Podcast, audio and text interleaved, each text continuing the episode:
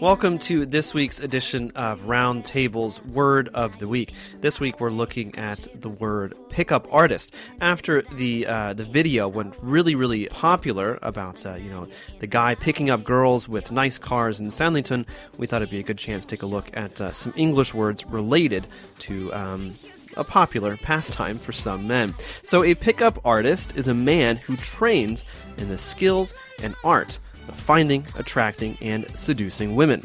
所以，我们今天聊的搭讪大师或者是搭讪艺术家，就是一个非常善于和女生搭讪的男生。 And so the use of pickup in this context act- is actually slang for making a casual acquaintance with a stranger in anticipation of sexual relations, and actually dates from at least World War II.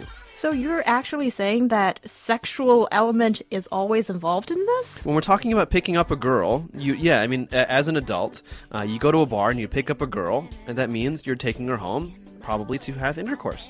Oh, I thought it would be more innocent than that. No. Something like, um, you know, starting a relationship and you need an icebreaker.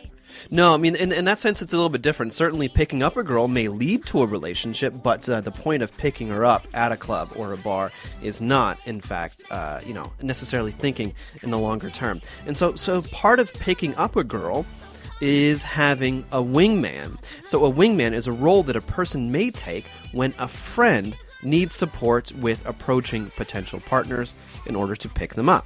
有可能就是这个男生带着另外一个男生，另外这个人是当托儿，帮助想要去猎艳的这位得手。 In general, a woman's wingman will help her avoid attention from undesirable partners, whereas a man's wingman will help him attract desirable ones. Right, and so um, what happens a lot of time with the wingman, the wingman will befriend or talk up the uh, the target's partners, while the person who is trying to pick up the girl will talk to the girl herself. Now, all part of this process, part of the pickup process, is to hit on a girl, and basically this just means uh, flirting uh, with her in order to initiate, uh, you know, sexual attraction and more discussion. So is this quite a strong phrase that has sexual connotations So, again? so, so again, I mean, like you can say that I'm flirting with a girl. I mean that, and that, and that, and that can be anything from innocent to you know, just we're having a bit of fun to you know, I'm actually trying to pick her up. Now, when you're hitting on a girl, that's definitely means that you're trying to pick her up. Okay, well, we've got that clarified. And also, when you try to pick up a girl, you need to come up with a line, an opener. Exactly. So, what is that called? So, so uh, those are called, well, as you might have guessed, pickup lines. Sometimes they're also called uh, chat up lines, and that's basically just a conversation opener, uh, trying to engage a familiar person in an actual uh, conversation for romance, perhaps, or even dating.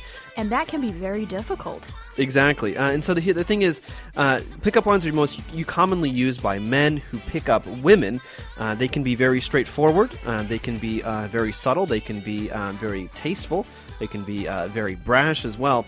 Um, but novice pickup artists are advised to avoid standardized and hackneyed lines. For example, are you an interior decorator? Because when I saw you, the entire room became beautiful. Ooh, cheesy! Or, do you have a band aid? Because I just scraped my knee falling for you.